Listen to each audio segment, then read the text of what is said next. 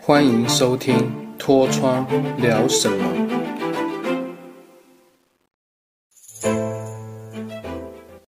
Hello，大家好，我是你的好朋友脱窗，欢迎收听《脱窗讲什么》第三集。今天的主题是音乐聊什么？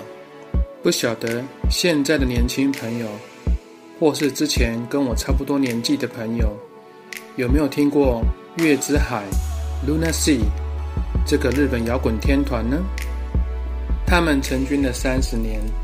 细数他们以前过往的丰功伟业，如果要好好的说，必须花很多很多的时间。不妨大家听听看，我这一个追星他们追星了二十一年的忠实粉丝，说说心中的一些看法以及见解。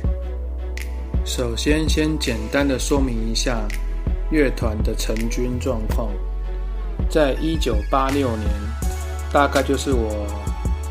五岁的时候，由当时的贝斯手 J，还有节奏吉他手 Ino Ron，他们本来是学长学弟，那共组了一个乐团叫做 Luna Sea，是 Luna Sea 的前身。那在之后，他们又分别招募了主音吉他手 Sugizo，还有鼓手真实。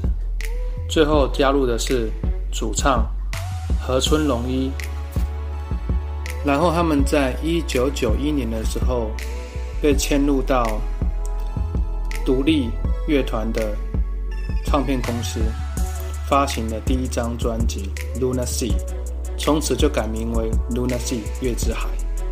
中间发行的几张专辑，在日本公信榜上都有很不错的成绩。那我本人也有买了几张专辑，觉得蛮不错的，很有收藏的意义。之后，在一九九七年加入的环球唱片公司，发行了《Shine》这张专辑。当时他们在日本乐团已经如日中天了，也算是视觉系乐团三大乐团之一，正式向海外展开。海外巡演演唱会，而我就在当时的一九九九年参与了他们第一次到台湾的台北国际会议中心开的第一场海外演唱会。讲到这边，就可以稍微停下来想一想，他们这个乐团给我什么感觉，还有什么启发？当初我应该是高二吧。有跟班上两位同学非常要好，然后我就邀请他们说：“哎，这边有个不错的视觉系乐团，要不来看一下？感觉很酷哦。”他们说：“谁啊？视觉系是什么东西？看一下报纸。”我当时是看到报纸，他们说：“哇，这乐团也太酷了吧！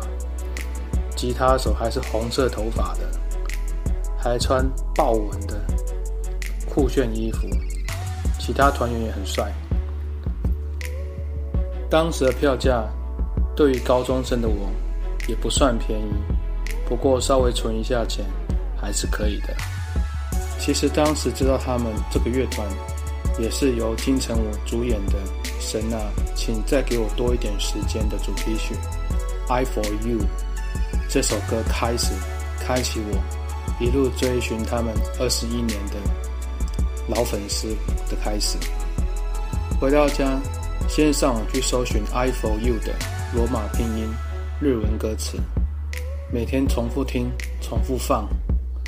当时也没有 YouTube，也忘记用什么平台去听。听啊听，唱啊唱，就喜欢上他们的歌。但最厉害的是，他们最强的不是中版的慢歌，而是他们的快速组曲。当时环球唱片有把之前的所有专辑重新的发行。我的部分我记得，我专门是买专辑，而另外的两个好朋友，他们喜欢买单曲，可能因为单曲内内容有 B 面的一些快歌，值得收藏。那专辑的部分，其实里面大概有一半是快歌，听起来节奏非常明快，主题非常明显，非常有 Luna Sea 的风格，而且听得会让人热血沸腾。像比较著名的几首快歌，《Desire》、《Rosia》、《trouble》，还有《Face to Face》，还有《Shine》、《Storm》。等等，非常多脍炙人口的快歌。如果你有去 YouTube 上面看他们一些影片，只要进到《Rosia》这首经典快歌的时候，全场几乎像疯掉一样，疯狂的哼着这首歌，跟着主唱和顺龙一摇摆。最后到了 Sukizo 的 solo，还有 J 的 rap，最后然后一起爆炸，真是超帅！一路上。追寻他们的音乐，追着追着，二十一年过去，从一个高中生到现在变成一个爸爸，一路上看着他们的厉害以及蜕变，风格的转变，内心还是觉得他们很酷很厉害。再加上当初他们来台湾开了几场演唱会，我都有参与到，觉得非常开心。第一场是在台北国际会议中心。那一场印象很深刻，我记得台湾人应该是第一次接触视觉系，其实应该还蛮多乐迷都已经接触过日本视觉系。当时在排队的时候，外面排满了所有穿日本和服的女生，应该也是日本的歌迷追到台湾来。我们三个男生也画了一些不伦不类的搞笑视觉系装扮，穿了皮衣皮裤，就觉得蛮过瘾的。进去听之后就觉得哇塞，真的不是开玩笑的，非常有临场概念。他们当时应该也是蛮年轻的啦。然后到最后谢幕的时候，团员们开始大放送，丢水瓶啊，丢鼓棒啊，丢毛巾啊。不过最可惜的是，鼓手真实的鼓棒从我手中飞过去的时候，两个同学差点把我打爆了，真是对不起他们。这一场留下很多快乐的回忆。第二场应该也是在中山足球场举办的，当时也是排满了人潮，周边贩售他们许多很酷的周边。这一场非常感动，应该也是算他们全盛时期的表演，所有主曲全部上。当天看回到桃园，哦，也蛮晚的，一点多，非常疲劳，但是也是非常值得。至于第三场，就到。台北南港展览馆楼上开哦，这一场自己已经结婚了，一样邀请那两个高中好同学来一起共襄盛举。那一场大家体力不复当年，已经无法蹦蹦跳跳，只能静静默默看他们表演。但他们几个老将还是非常厉害，卖力的唱跟演出，也是留下非常好的回忆。不过不晓得是不是大家太激动。唱到怪客的时候，整个展览馆像地震一样，地板都在摇，也觉得蛮有趣的。最后一场应该在台北某一个 studio，我忘记了。当时宣布公告的时候，我非常激动，想说他们年纪大了，应该不会再来台湾开演唱会了。没想到又举办，不过这次的规模真的小很多，应该是以前的十分之一。那个 studio 大概可以容纳一百到两百个人。不大，不过终究年纪还是有年纪的。表演时间有点迟到，表演时间也大概接近一个小时就结束了，所以当时我们有点错愕，诶，结束了吗？好吧，没关系，最璀璨的时间过了就好了，有体验过就好了。